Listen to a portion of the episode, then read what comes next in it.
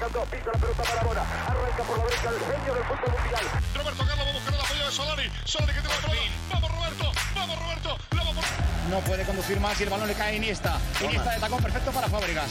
Ahí la entrega de Fábregas buena. Tiene la Siempre Maradona, genio, genio, genio.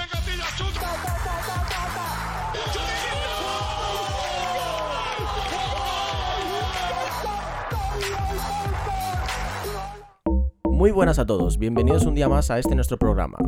Menudo fin de semana que hemos tenido con todas las sorpresas que hemos vivido. Partidos al más puro estilo de David contra Goliat. Selecciones que no terminan de encajar sus piezas a poco menos de dos meses de la cita mundialista. Y otros que sí parecen dar con la tecla. Después de todo el análisis de los partidos, repasaremos los partidos que aún quedan del parón internacional. Nos pararemos un poco en el España contra Portugal de mañana, finalísima por cierto para la Roja, que solo le vale la victoria para clasificarse a la próxima final de la Final Four de la Liga de Naciones. Y con todo esto, más allá de los partidos, nos pararemos en un concepto que para todo futbolero y todo pelotero siempre ha sido muy familiar, el virus FIFA. Un día más, y por quinto programa, esto es Peloteros Podcast Club. Comenzamos. Muy buenas, Iván, ¿cómo estamos? Muy buenas a todos y a todas. Pues encantado de estar en otro, en otro programa más. Iván, perdona que no te he puesto tu mote por el que todo el mundo te conoce y te para por las calles. Sí, sí, Iván, no paro, macho, no AKA paro. la parabólica. ¿Cuántos autógrafos has firmado ya? Joder, pues es que salir a la calle y si es que no puedo ni, ni salir casi. ¿Ha contactado ya Maldini contigo para decirte, oye, Está, está- no, está receloso. está receloso? Está receloso porque estoy, está viendo que le estoy quitando protagonismo. Y Yo- claro, Yo he visto que algún vídeo te ha tirado pullita. no, pero yo nada. Nada, tú no Dientes, dientes y. te- dientes, dientes, que es lo que le jode, ¿no? Sí, es efectivamente.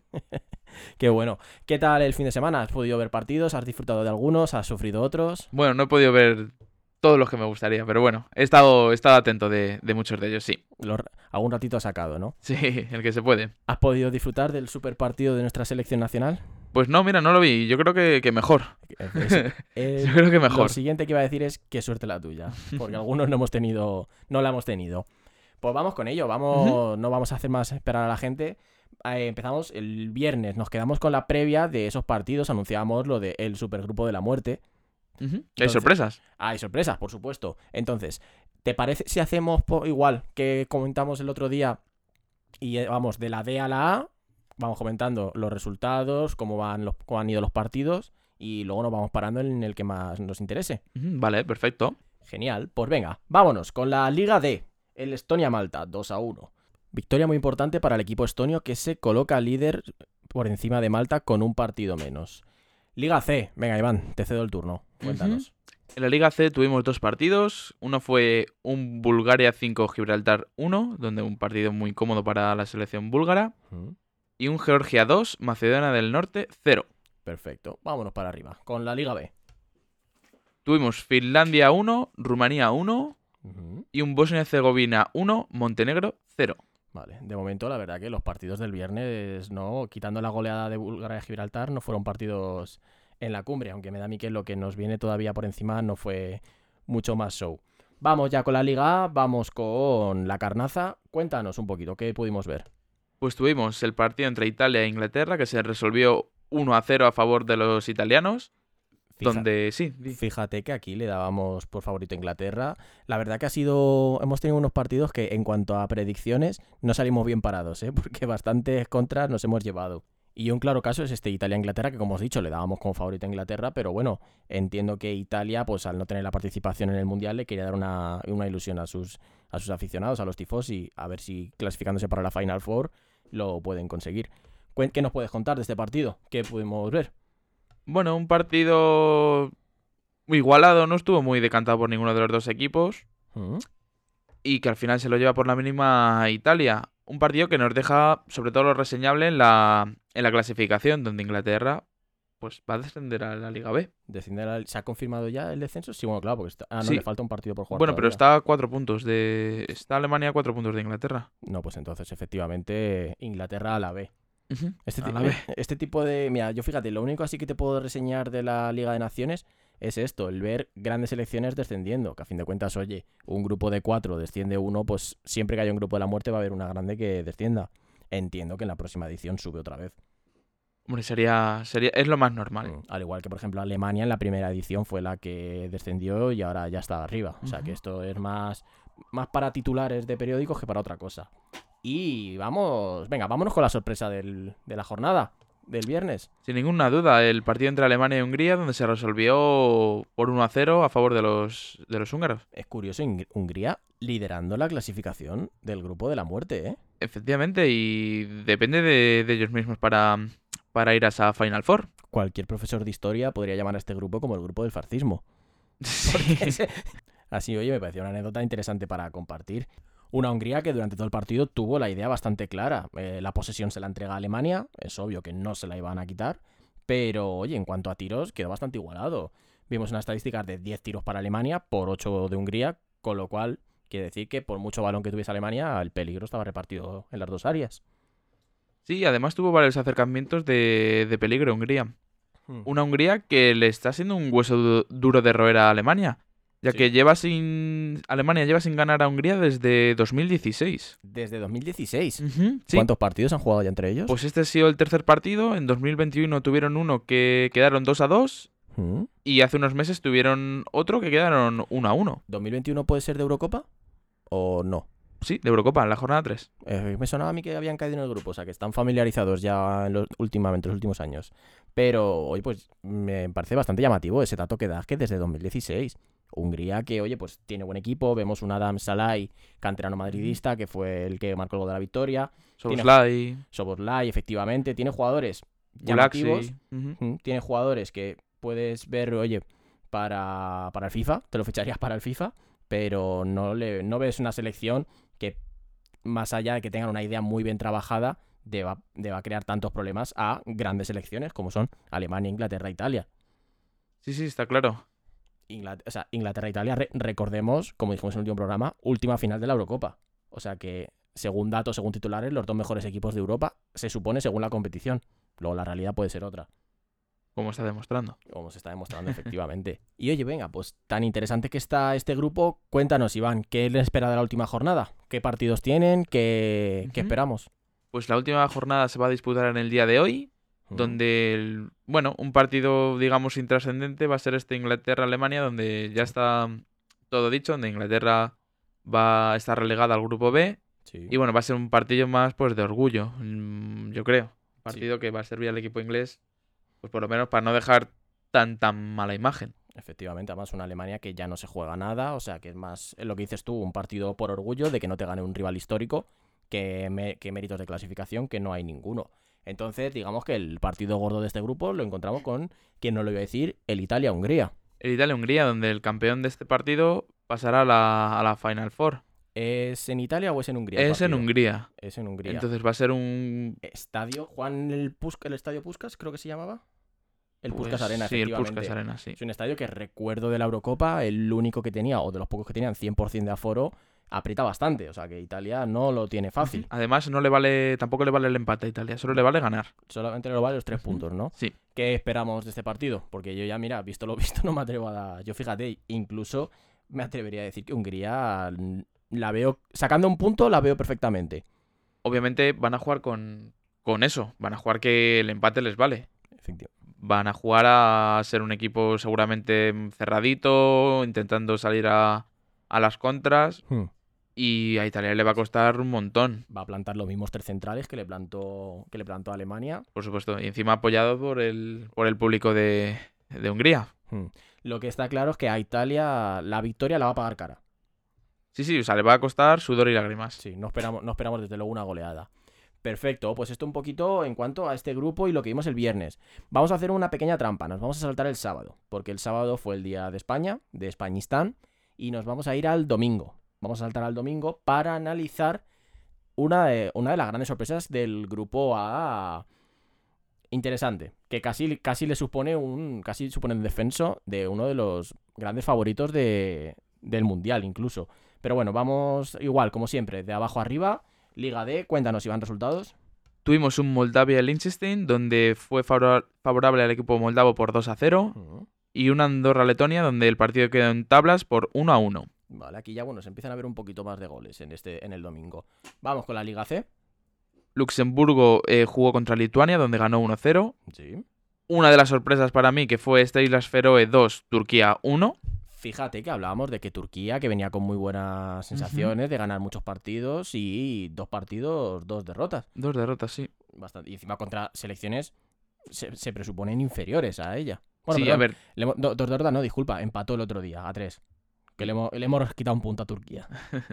No, no, pero vamos, que sí, que dos, dos resultados que no tenían que haber sido ese. sí, mira que Turquía no es la panacea, ¿no? Pero digamos, hombre, mejor que un Islas Feroe, presuponemos que, que es. Desde luego, al menos Turquía juega en campo de hierba natural, no en artificial. Ya es un paso en la práctica del fútbol profesional. Vamos con el siguiente. Otro partido en tablas entre Eslovaquia y Bielorrusia, 1 a 1. Mm, Y acabamos con un Azerbaiyán 3, Kazajistán 0. Perfecto. Vamos, pues es de ese- el domingo no hubo partidos de la Liga B, así que ya vamos directamente a lo, a lo gordo, a la Liga A. Cuéntanos un poquito, háblanos del Países Bajos-Bélgica. Mm, El Países Bajos-Bélgica, donde se decidió por la mínima con un gol de Virgil van Dijk, Sí. 1-0 a favor de, de los holandeses. Sí, bueno, además una, una Países Bajos, Holanda, cada uno que lo llame como prefiera. Y con esta victoria, Holanda que certificó la clasificación a la Final Four. Mm, Creo que no es la primera vez que se clasifica porque juraría que al menos en la primera edición ya se clasificó en la que ganó Portugal. De hecho, si no recuerdo mal, Portugal la le gana a Holanda la final. Pero bueno, veremos la oportunidad. Holanda que se presupone que va a ser la anfitriona del torneo, de, la- de esta Final Four de junio. A ver, la motivación del campo, del campo propio lo van a tener. Eso seguro. Eso desde luego. Vamos con el siguiente partido del grupo, el que lo cerraba, que era el Gales-Polonia. Sí, de- se cerró por el por la victoria de mínima de, de Polonia.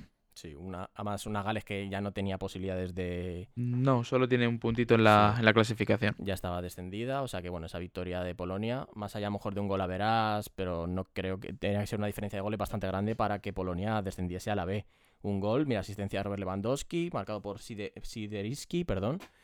Que nada, pues partido bastante tranquilo, no hubo, grande, no hubo grandes problemas para la sección polaca y que sacó adelante como debía. Vamos, si te parece, con el siguiente grupo. Empezamos por el plato un poco menos flojo, el que certificó la clasificación de, de Luka Modric. Sí, un, el Austria 1, Croacia 3. Hmm, Inconmensurable, Luka Modric, e incombustible, por supuesto. sí, no, no para, la verdad. Es increíble. Otro gol de Luka, nada.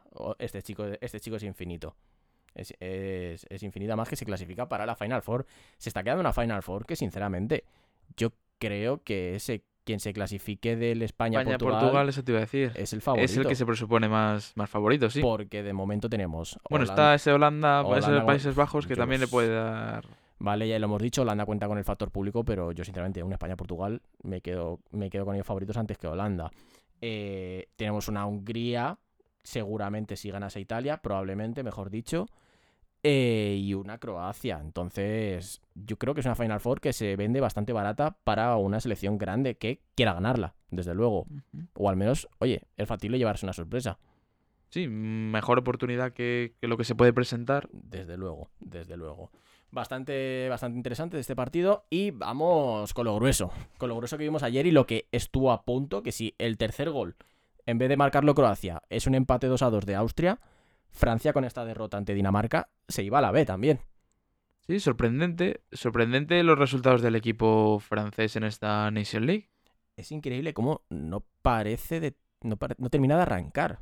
Es, no sé. No, es- que es- siempre suele jun- costar el juntar tanta, mejor tanta estrella Hmm. En un mismo equipo. A lo mejor presuponemos que tanta estrella puede ser ganar todos los partidos por 5-0, pero estamos viendo que, que no. Pero es que me parece bastante llamativo porque no tengo aquí la lista exactamente, los 23 que fueron convocados en 2018. Veo, tampoco veo una gran diferencia entre este equipo y el que en 2018 es campeón del mundo. La delantera es la misma. Tienes luego también un Pavar, que sí que era que a lo mejor el mundial que hizo fue bastante, de un nivel bastante superior a lo que ha acostumbrado después. Upamecano no, no estaba todavía. No, no estaba. todavía. Pero tiene un bloque bastante grande. O sea, ya solamente que mantengas a los tres de arriba, encima a los tres de arriba, quitando Griezmann. Bueno, Gir- y Giroud, vale. Griezmann, que más o menos nivel similar en cuanto a 2018, un poquito más bajo quizás, pero no ha, pe- no ha pegado un gran bajón.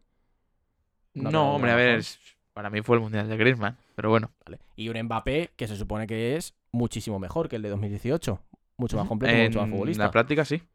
No sé, la verdad que es, es, es curioso ver este punto de cómo Francia quedan dos meses para el Mundial y no, no sé, supongo que antes del Mundial se jugará algún amistoso o no, pero ya son las últimas pruebas que se pueden hacer antes de la cita y no termino de verlo arrancar. Ya habían síntomas durante la Eurocopa, entonces no lo sé, tiene demasiado talento, muchos jugadores lesionados, ¿verdad? Pero tiene demasiado talento como para no creer que Francia vaya a hacer una buena participación en la Copa de Europa. Imagino que el factor este de que es mundial seguramente motiva a los jugadores y no veamos estos resultados en el mundial de, de- de Francia. Es, es bastante, es bastante curioso. No, mira, fíjate, Francia no tiene amistosos antes del Mundial, porque leí ayer un tuit, que me perdone quien lo escribiese, que ahora mismo no recuerdo quién, que el próximo partido de Francia ya es Australia, primera jornada de la Copa del Mundo. Entonces ya no hay más pruebas más allá de lo que se entrene en Clairefontaine. Veremos a ver qué, qué depara Francia en el mundial. No lo sé, la verdad que de momento está dejando bastantes dudas. Mira que ya te digo, que el otro día lo hablábamos mucho de los grandes equipos que que el gran equipo que tenía, todo el talento que reúne, pero si tienes muy buenas piezas, pero luego no eres capaz de juntarlo. ¿Crees que a lo una mala participación de Francia eh, termina de echar a Deschamps? Teniendo en cuenta que en la, en la recámara está un tres veces campeón de Europa, leyenda del fútbol, Zinedine Zidane. Puede, puede ser, puede ser a lo mejor de un, de un cambio ya de aires. A lo mejor la idea de The Sams mm, se ha quedado un poco ya más obsoleta y no progresa lo que debería progresar. Y a lo mejor es mejor retirarte Claro. y dejar paso a otro que, que a lo mejor lo puede hacer mejor y también venga con ilusión como puede ser Zinedine Zidane porque que te entrene Zinedine Zidane Hombre, eso son palabras. puede mayores. motivar más a los jugadores. Eh, son palabras mayores, como futbolista y como entrenador, porque méritos como entrenador ha hecho para ser, desde luego, respetado. Y pues eso sería un poquito en cuanto a lo que vimos el domingo. Entonces, ahora, volvemos atrás en el tiempo, nos vamos al sábado, contamos los resultados rápido y nos paramos un poquito en nuestra querida España, en Españita. Vamos con lo que ocurrió en, en la Liga C. Este día en concreto no hubo Liga D.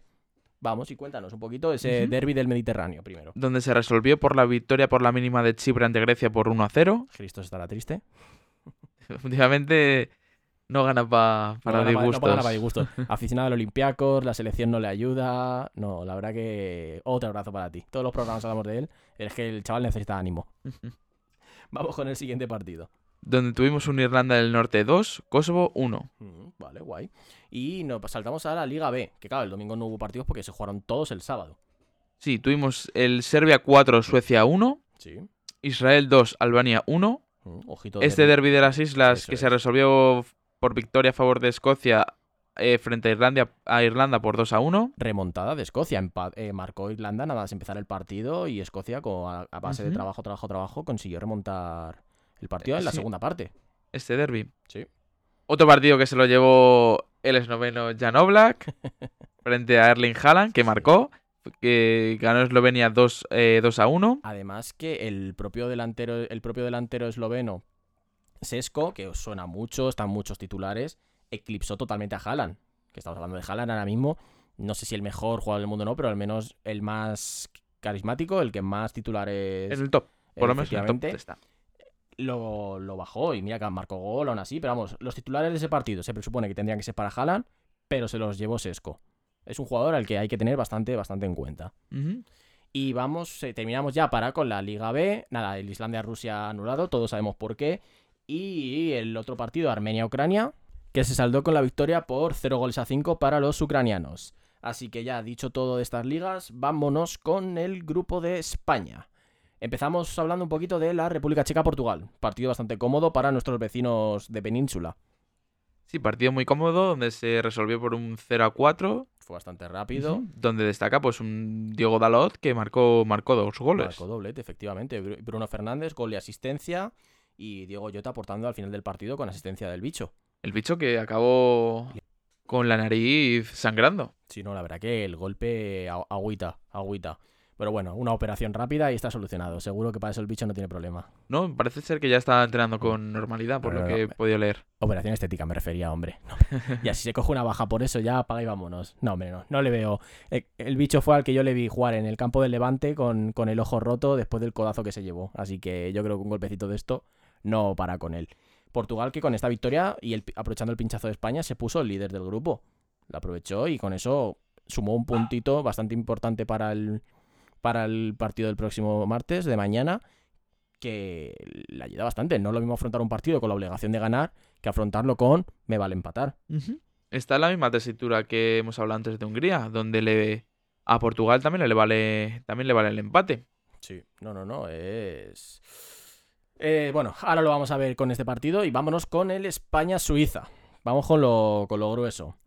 Vaya partido una vez de, otra vez de España, ¿eh?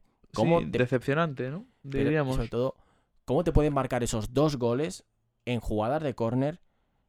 Errores, o sea, de críos. Son errores de críos de no seguir la marca, de no tener bien las comunicaciones con tu compañero.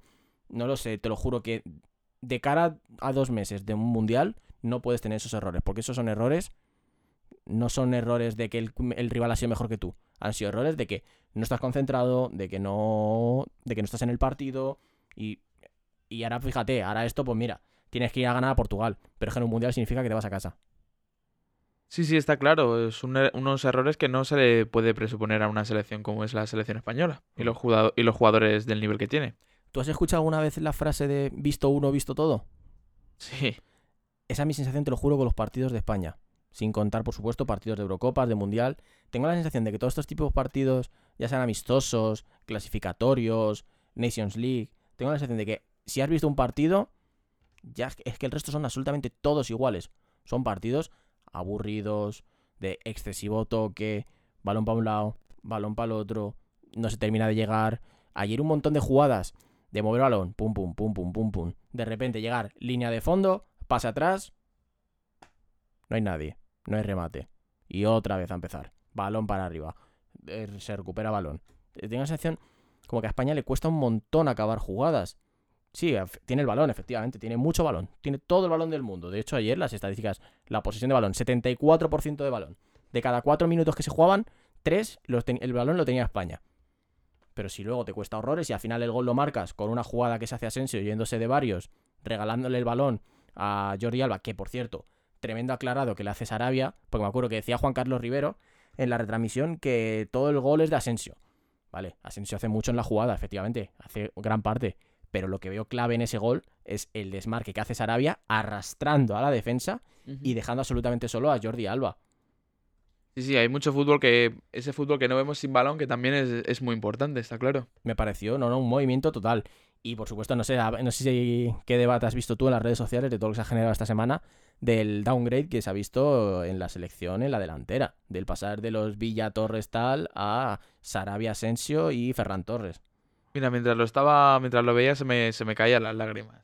Es, Ver a Fernando Torres abrazado con Villa después de marcar cualquier gol que entre los dos marcasen. hmm. Y ver a lo mejor lo que, lo que tenemos ahora. Fíjate, mi sensación con esto es, tenemos a estos dos, a Torres y Villa, y sabías que un gol tenías. Incluso dos goles tenías. Sí, por supuesto. Ahora, ves esta delantera, el otro día fue esta, pero es que, el ot- es que un partido antes es otra, otro es otra. Tienes la sensación de que, pues si hay un gol, lo hay, pero que perfectamente pueden haber gol. Entonces, y una cosa, mira, fíjate, ahora hablando esto, me viene a la cabeza de que lo que es muy llamativo del el downgrade que sufre la selección en este caso es que no tienes un once tipo, no tienes, o, una delantera fija. Tú me acuerdo en la época más gloriosa que había una convocatoria de 23 jugadores que a lo mejor 20 eran nivel top, 22 eran nivel top y Reina que contaba muy buenos chistes, pero a día de, o sea, con todos estos jugadores tú podías hacer un 11 de un 11 de memoria. Tú sabes que tenías a Casillas en portería, lateral derecho Sergio Ramos, pareja centrales Puyol Piqué, lateral izquierdo Capdevila, centro del campo Busquets Xavi Alonso, eh, por delante Iniesta con Silva, Cerfáregas a lo mejor y en punta Torres Villa. Luego ya el dibujo, según quisiera hacerlo del bosque. Pero ha visto, de carrerilla, sin mirarlo ni nada. Ahora, dime tú del último año, de la Eurocopa, el 11 de España.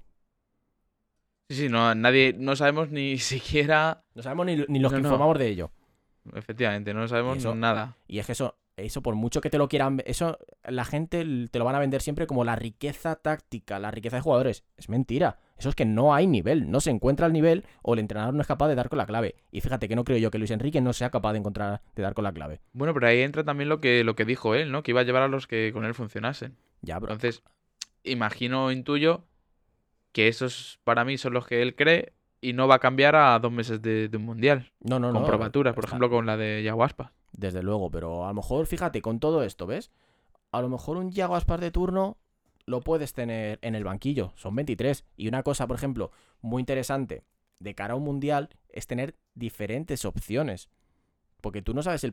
El ejemplo más claro, Llorente con... Eh, Fernando Llorente con la selección española campeona del mundo. Ese Llorente, por juego, no, no entra dentro de la selección española. No, e, no era un jugador de toque, era un jugador de referencia arriba, de balón en largo, bajarla, remate de cabeza. No va a jugar, pero Del Bosque se lo lleva. Y fíjate, octavos de final, una Portugal, que se te encierran todos dentro. No eres capaz de encontrar huecos. No eres capaz. Sacas a Llorente, fija los centrales y a partir de ahí el, el partido fue otro. Entonces es interesante, ¿vale? Entiendo perfectamente él, esta es mi idea, estos son mis jugadores, trabajo con ello. Pero eres una selección, juegas muy poquitos partidos. Lo que te interesa a lo mejor es tener claves, tener cosas diferentes, poder afrontar. Puedes tener tu tronco, por así decirlo, con tus jugadores de tu estilo, a lo que tú quieras jugar, pero luego ten diferentes opciones. Joder, además que, además que, vamos a ver que un caso de un, de un Yago Aspas Yago Aspas, cada vez que ha ido con la selección ha, marcado goles. O yo le recuerdo bastante goles con la selección española para lo poco que ha ido. Y, buenos goles, algún muy buen gol. Algún muy buen gol, sí, además. Y le recuerdo uno contra Inglaterra. ¿no? A, a final del partido en Wembley. O sea, que encima es un, es un jugador que está probado. Un Canales. No me creo yo que Canales no entre en esta selección. O sea, no, no, no me lo creo. No me lo creo. Bueno, yo creo que ya va a ser.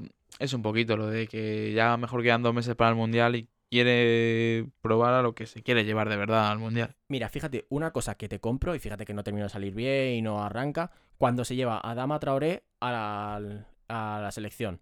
Que la gente diciendo, no, que no he jugado. Ya, pero es un tío diferente te aporta algo diferente. Sí, como por ejemplo ahora que no está Ansu Fati, es otro perfil igual. Efectivamente, Ansu Fati no te... A ver, yo entiendo que Ansu Fati irá al Mundial. Yo creo que supuesto, sí. Porque, pero bueno, viene de esta lesión. claro, efectivamente. No sabemos en qué punto está con su rodilla, nadie lo sabe, hay mucho secretismo, pero... Pero el talento que tiene Ansu Fati, yo creo que sí que debe ir al Mundial. Ese chico, vamos, se le mencionaba como el heredero de Messi, que por supuesto eso ya es la prensa, que enseguida encumbra a alguien, pero era un chico que va, que si está bien, va a liderar al Fútbol Club Barcelona los próximos 10 años y la selección española, porque ahora mismo sinceramente, a su 100% le veo mucho más talento líder para la selección que el propio Pedri, por ejemplo. Sí, sin ninguna duda. Un Pedri que yo, sinceramente, el partido que le vi el otro día, bastante malo. Unos fallos al principio del partido, un balón que lanza, que, que lanza a mitad, eh, haciendo un paso horizontal, en el centro del campo, que provoca una contra que casi acaba en gol para, para el equipo, uy, voy a decir el equipo austriaco, para el equipo suizo, que te estoy en las mismas. Entiendo que eso no lo va a hacer en una Copa del Mundo, en unos octavos, en unos posibles cuartos. Pero es que si lo hiciese, tú imagínate que eso en vez de a Embolo, que creo que fue el que le dio el balón, tú imagínate que ese pase se lo da, aunque no esté en el Mundial, a Haaland. España-Noruega, octavos del Mundial. Coge y hace ese balón y se lo da a, a Haaland.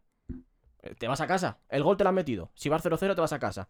Entonces, no lo sé, es que ese tipo de cosas no. Yo la selección que vi el otro día no me gustó en absoluto.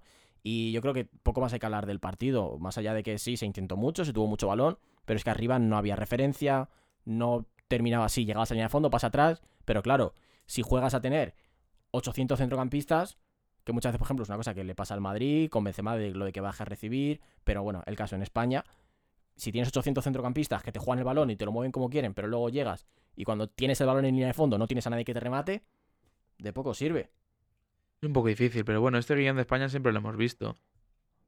Este guion de querer, querer meterse hasta la cocina y meterlo, meter el gol empujándolo. Pero es que yo también creo que hay que ser un poco consciente de los jugadores que tienes. Sí, sí, yo entiendo que desde el momento que Luis Aragonés implanta la, implanta la, mm, la filosofía y la opción de tener balón, de jugar con balón, de talento, de tiki-taka y tal, me parece perfecto, pero eso lo puedes hacer cuando tienes a Xavi, cuando tienes a Iniesta, cuando tienes a Silva, cuando tienes a hacer Fábregas. A lo mejor si lo que tienes son jugadores menos creativos, que pueden moverse más rápido, que pueden moverse más, más, más tirando diagonales, más fútbol más directo, pues a lo mejor no te tienes que centrar tanto en el pase, pase, pase. A lo mejor tienes que buscar otro tipo de opciones. No hace falta que te encierres con los 11 atrás y que te dediques a lanzar contras, pero a lo mejor tienes que buscar otro tipo de opciones para poder ganar los partidos. Bueno, yo creo que ya si de por sí se le tiran a Luis Enrique al cuello, si cambia la, filosofía de España a Luis Enrique, ya, le, le hacen portadas como lo hicieron, por ejemplo, a Luis Aragonés o a tal.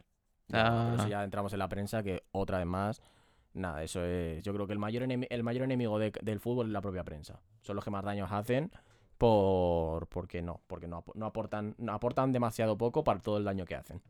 Pero bueno, ya hablado un poquito sobre este partido, vamos a pasar directamente a el partido de mañana, el que juegan entre España y Portugal. Bueno, perdón, Portugal-España, el que se va a jugar en Braga. ¿Qué podemos esperar de ese partido? ¿Tú qué crees? Un partido, pues, muy difícil para. Un partido al que España solamente le vale la victoria. Y además, déjame que lo revise. España últimamente contra Portugal no se le ha dado bien. España no tiene buenos datos. Cuatro empates seguidos. Cuatro empates seguidos. ¿Y cuándo fue la última victoria de España contra Portugal? En 2012. Tras penaltis. En 2012, los playoffs en la de la Eurocopa. sí. El qué injusticia, la, las semifinales, qué injusticia de Cristiano, que se pidió tirar el quinto penalti para marcar el gol de la victoria y se Y no, lo, y no lo tiró. Es bastante llamativo, son 10 años sin ganar a Portugal, cuando ya ha habido partidos, ha habido amistoso de por medio en los que te ha humillado Portugal. Entonces, no es tan, tan, tan, tan fácil el contar con una victoria para mañana de España. Va a ser una Portugal súper bien trabajada, con una idea muy bien, muy clara, con una gran delantera, Joao Félix, Diego Jota, Cristiano, que por mucho que esté bajando su nivel, sigue siendo Cristiano, tiene a Bruno Fernández en el centro del campo. O sea, es...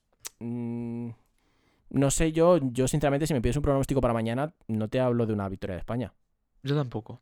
Yo nos sorprendería que ganase. Oye, que ojalá y por supuesto que gane y, y lo Sí, celebramos. obviamente, pero- claro que vamos con, con España y ojalá que gane. Pero, Pero va a costar mucho. Un partido que va a costar muchísimo. va a costar mucho más en el estadio de Braga, es un estadio que es complicado, la propia arquitectura del estadio se hace que sea muy incómodo jugar ahí, tiene la mina justo en uno de los fondos, no lo sé, no es... Yo espero para el partido de mañana de España no... No lo, no lo espero, no lo espero fácil, desde luego. O la afrontan con otra mentalidad que afrontaron el partido de del otro día contra Suiza o no, o no ganan. O al menos que la, que la idea que planten que salga, que funcione, que tenga un sentido. Yo sobre todo es eso lo que se le, es eso lo que se le pide. ¿A qué hora se podrá ver ese partido, por cierto, que no lo hemos dicho? A las 9 menos cuarto. Otra vez, en nuestro horario Champions perdido, ¿eh? Se echa de menos. se echa, se echa bastante de menos. Pues esto es un poquito en cuanto a la previsión. El propio miércoles ya no tendríamos más partidos, ya volvería otra vez el fútbol de clubes para el fin de semana. Así que ya he hecho todas las previas y todos los posts. Vamos un poquito con el grueso de hoy, ¿vale? Hoy va a ser un podcast un poquito más corto y vamos a hablar de ciertos temas. Y una cosa en la que quería que nos parásemos es en el, pa- en el parón en sí. ¿Tú qué opinas? Un poquito, ya hemos dado opiniones en programas anteriores, pero quiero que te explayes un poco. ¿Qué opinas de estos parones? Bueno, son estos parones que a nadie que a nadie le gusta. Al menos este parón, bueno, es para jugarte algo. ¿No? Digamos, es para intentar, bueno, eso, irte al playoff, no descender. Vale, te y ahora te hago una pregunta dentro de esta. ¿A quién le importa la Nations League? En cuanto a aficionados, en cuanto a tal. Más a allá, nadie. más allá del ver los partidos, efectivamente, a todos nos gusta ver los partidos, todos estamos pendientes. Ganar una competición siempre es bonito, pero no lo sé, ¿ves? ¿Tú crees que alguien en Inglaterra está triste por descender? Bueno, estará más triste por la imagen que, que da, más que por descender. Yo creo que está, está más triste por las derrotas de los partidos en sí que el- por el propio descenso. Ujú. Porque, Sí, sin ninguna duda. No lo sé. Eh, ¿Alguna cosa más? ¿Qué cosa más quieres añadir? No, eso que, bueno, siempre te tocan estos, estos parones internacionales que a veces son por un amistosos e intrascendentes contra un Liechtenstein, un Luxemburgo y te corta la dinámica que a lo mejor tienes tú con tu como aficionado con tu con tu equipo, que esperas ir toda la semana para ir al campo a ver a tu equipo y, Hmm. y no tienes a tu equipo para verlo. Son partidos, además, sobre todo cuando son casos de amistosos, que para lo único que sirven es que para, la- es para que las federaciones se llenen los bolsillos. Que luego te lo venderán de que no, es que es súper importante para que las federaciones puedan tener fondos y tal. Mira, sinceramente, pues si vas a hacer esto para que luego sea que Rubiales se pueda pagar orgías, pues me vas a disculpar. Bueno, sirve para eso y para, para el famoso virus FIFA. Y para eso es, efectivamente. Yo antes de entrar en el caso este del virus FIFA, es que hay una cosa en la que me parece... Este tipo de parones hay que replantearlo. O sea, no puede ser lo que dices tú, te corta la dinámica. Además que todo el mundo, es que no escucho absolutamente a nadie. Yo creo que solamente Mr. Chip, que es el único porque, más de- porque le, que le gusta la selección española. No veo a nadie que diga, oye, joder, ¿cómo me apetece este parón? Todo el mundo se queja eso. Ahora, otra vez parón. Y otra vez con esto a lo mejor tendrían que reformularlo. ¿Por qué no? Se me ocurre coger fechas, pues a lo mejor acabar las competiciones un poco antes, a fin, a fin de cuentas. Si quitas esas dos semanas, más dos semanas, más dos semanas de, de los parones, juega todos los clubes seguidos y una vez que acaba la temporada de los clubes, ahí metes a tus selecciones y te tiras un mes jugando partidos de selecciones. Mm, Sería lo más. Yo creo que lo- también lo más indicado, sí.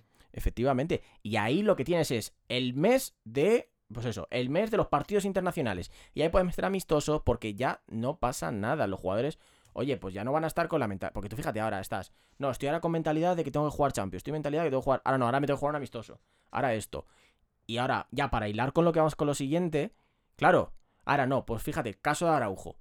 Me voy a jugar un partido amistoso contra Irán. ¡Pum! Me lesiono. Un mes fuera, mínimo. Un mes fuera mínimo. Que encima, el mes en el que de momento se presupone que el Fútbol Club Barcelona se va a jugar de lo más gordo de la temporada. Ese doble enfrentamiento con, contra el Inter, por ejemplo. Se, pu- se puede jugar, quedarse fuera de la siguiente ronda de la Champions League, con todo lo que económicamente para ellos presupone. Porque vas a jugar el Bayern, tienes los dos partidos del Inter, como tú has dicho. En Liga, creo que te toca un Villarreal, te toca el Clásico, te toca partidos bastante gruesos. O sea, es que tiene un mes de competición el Barça en el cual va a perder a sus dos mejores defensas, a Araujo y a. Y en el caso de Koundé, por un partido oficial, perfecto. Pero Araujo lo pierde un mes, como mínimo, por, por un amistoso. ¿Cómo explicas eso a un club que le paga millones de euros a un jugador? Hombre, para los clubes siempre es. Siempre es jodido, ¿no? Digamos. Eh, imagino que eso, que los clubes no nunca quieren que, que, cuanta, que sus jugadores se vayan, que cuantas menos jugadores se vayan, mejor. Claro, y es que efectivamente, o sea, para un club grande, es que para un club grande lo único que presupone es recibir jugadores cansados o lesionados. Un equipo pequeño que a lo mejor que tenga un jugador que quiera mostrar de cara al mercado, pero no, es que ni eso. Bueno, también está este caso de clubes pequeños como en segunda. Eso, mira, más que tendremos aquí unas notas, ahora lo vamos a ver. Pero, mira, por hablar, por cerrar un poquito más lo de Koundé, que ahora te voy a preguntar un poquito, quiero que me des tu opinión acerca de su decisión de operarse o no. Fíjate, veía, saltaba la noticia ahora de que no, claro, es que el Barça va a recibir una compensación económica de parte de la FIFA. Os contamos un poquito en qué consiste esta compensación económica. Son, para recibir ese dinero, como mínimo tiene que estar 28 días seguidos lesionado. ¿Vale? 28 días seguidos lesionado. Y es un dinero que se calcula en base a su sueldo. Ahí no he podido hacer los cálculos porque el sueldo de Araujo, sinceramente, no me lo creo. Se supone que son 7 millones de euros brutos. No me lo creo. Entonces no, he hecho los cálculos por eso. Eh, pero vamos, se supone que se calcula en base a sueldo bruto. Siempre son 20.548 euros por día. O lo, para que nos entendamos, un máximo puede recibir de 7 millones y medio de euros brutos. Entonces, me vas a disculpar. Eso, entendemos que son 7 millones de euros eh, si es un jugador top, de los que más cobren y tal. Ahora, ojo, no creo que reciban este dinero. Pero vamos, ¿qué, qué va a preferir recibir el Barça? ¿500.000 euros, 800.000 euros, un millón de euros de la FIFA? ¿O tener a su mejor defensa para el, para el tramo más importante de la temporada? Eso por Araujo que lo recibirá. Por Cundé no creo que lo reciba porque lo de Cundé son 2-3 semanas. No, son, no va a llegar a 28 días. Salvo que el Barça quiera, vea que ya van a ser a lo mejor 21 y diga, mira, no Sí. te voy a tener. Quédate una semana Pues más. quédate una y- semana más de baja y lo hacemos. Cosa que me extrañaría porque entiendo que va a haber una serie de registros de que se va a tener en cuenta. Pero vamos. O sea, es absurdo. Y esto ahora se dice, no, como medida que se implantó en enero del 22. O sea, que ni siquiera es algo que se haya trabajado siempre. Hasta, el año pasado te jodían. Entonces, no lo sé. O sea, no nos olvidemos de que esta gente le paga muchos millones de euros a jugadores de talla internacional para que se vayan a recorrer el mundo con federaciones que lo único que hacen es son ellos llenarse los bolsillos, con una FIFA que lo único que hace es llenarse esos los bolsillos y que luego el que le paga el sueldo es el que más perjudicado sale. Porque el jugador se lesiona todo lo que tú quieras, pero el, el jugador se lesiona y sigue recibiendo su salario. Pero en cambio, el club paga millones de euros por, una, por un jugador que no puede utilizar y que se le ha lesionado fuera de su ámbito. Entonces, aquí hay algo lo que hay que replantearse y lo que hay que trabajar porque no puede seguir así. Yo lo siento.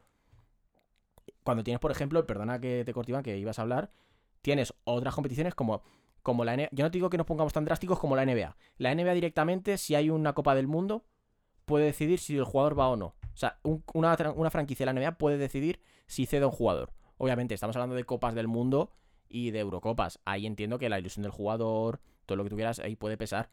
Pero a lo mejor los clubes tendrían que tener un poquito más de poder de decisión amistosos, clasificatorios. Fíjate, la- en el baloncesto, cuando se juegan las ventanas clasificatorias, no van los que luego van a ir a jugar el mundial. Van jugadores de menor rango, por así decirlo. Pues a lo mejor hay que trabajar en esas cosas. Y tampoco me parecería justo porque serían equipos pequeños los que perderían a sus jugadores. Entonces está claro que algo hay que hacer con los parones FIFA porque salen perjudicados los que ponen la pasta. Sí, sí, está claro. Eh, lo que pasa es que, claro, aquí que entra la voluntad del, del jugador también. Entra. El, todos los jugadores van a querer ir con su selección. Ya, pero es que, lo, es que te vuelvo a lo mismo. Yo en mi trabajo puedo decir, no, mira, es que yo quiero tener todos los fines de semana libre, quiero trabajar hasta por la mañana y me quiero hacer un viaje con mi, con mi novia. Pues te van a decir, ya, bueno, pero es que aquí te pago el sueldo. Es que efectivamente, y yo me quiero ir a- yo me puedo ir a querer jugar con mi selección y jugar todo lo que tú quieras. Pero es que si vuelvo lesionado, a mí mi equipo me va a seguir pagando la millonada y yo me he lesionado con otro.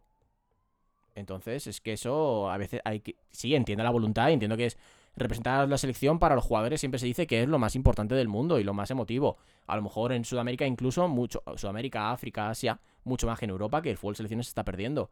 Pero es que. Es que me repito, disculpa me repita. Es que quien pone la pasta debería tener al menos un poquito de poder de decisión. Porque si no. No, está claro lo que dices, que está claro que hay que, mm, que hay algo que se, que se debe regular, hay algo que se debe, que se debe cambiar, eso está claro. Encima tenemos ahora a los propios entrenadores de las selecciones Bueno, bueno, bueno. diciendo en rueda de prensa, por ejemplo, el otro día de Sams, Hmm. pues pidiendo al PSG que, que dejase más libre a Mbappé de jugar los últimos partidos antes del Mundial, o incluso la propia selección argentina que se iban a plantear no jugar los, los, eso, los partidos antes de- del Mundial. O sea que el seleccionado argentino le pide a los entrenadores de los entrenadores de sus jugadores que no le pongan los partidos antes de ir con la selección. Vale, pues entonces hagamos una cosa, que la federación, ¿cuánto- Messi creo que son 70 millones limpios lo que cobra en el PSG. Ni, lo sé. Po- Pongamos que, pongamos que son 70, perfecto. Vale, pues que Argentina le, que Argentina le pague 20 millones del sueldo. ¿No? Si encima, o sea, si va a tener que estar libre para ti y el equipo no lo va a poder utilizar, págale parte del sueldo. Y ahí ya entiendo, vale, venga, pues ahí lo tenemos en propiedad, tenemos que ponernos de acuerdo. O sea, es que, es que es el mejor, es que es el mejor caso. Messi, Argentina, PSG. Te estás gastando. O Francia, venga, perfecto. Francia con The Sams. Te estás gastando PSG con Mbappé los 300 millones de prima de fichaje, los 50, 60, 70 millones de euros que le pagas al año. Y no, mira, es que tiene que jugar hasta el minuto 70. Venga, tío. Venga, o sea, vamos, soy yo el jeque y tengo a Mbappé jugando en, en mi, en mi garaje. Con la morterada que le pago le tengo jugando en mi garaje. Para que luego me venga de Sams.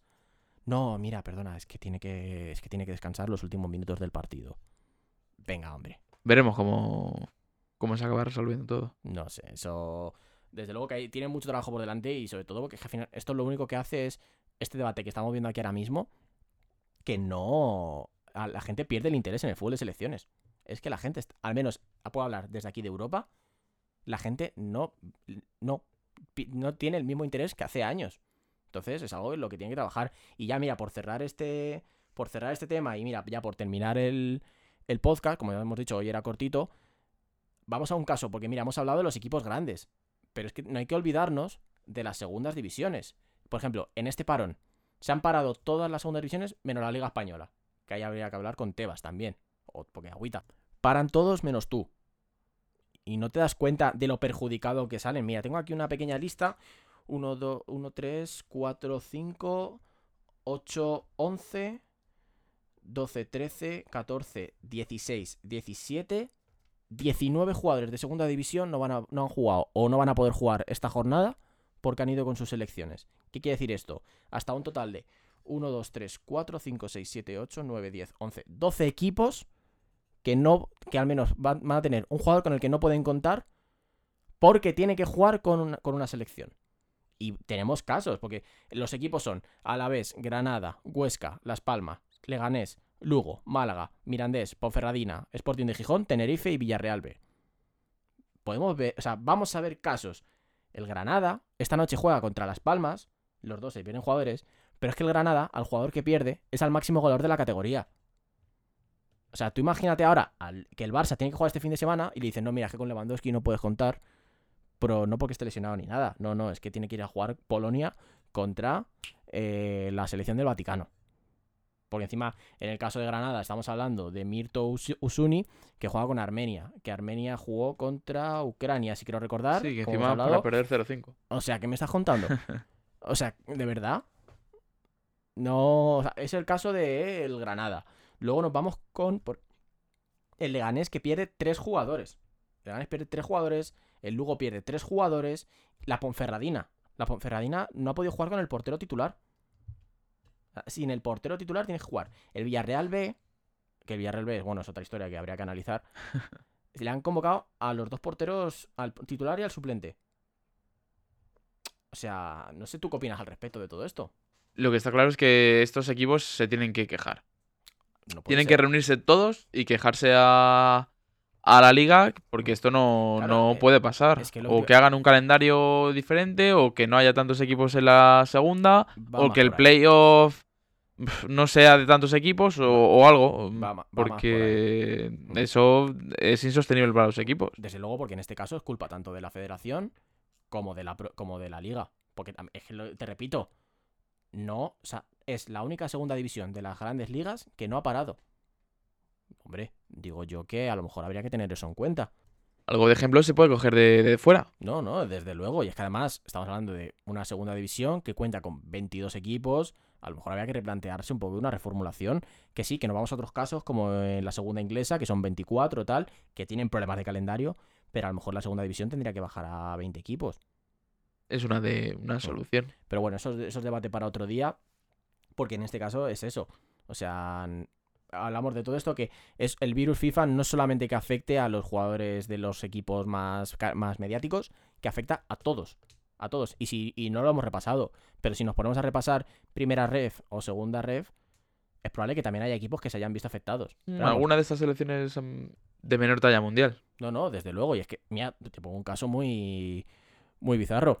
Cuando yo jugaba en el Moscardó, en el equipo juvenil, había un jugador del primer equipo, que ahora mismo, perdóneme, no me acuerdo de para qué selección jugaba, pero era internacional por una selección africana. O sea, es que hasta los, hasta los equipos semiprofesionales les puede ocurrir este tipo de cosas. Entonces, eso ya es un caso muy de rizar el rizo.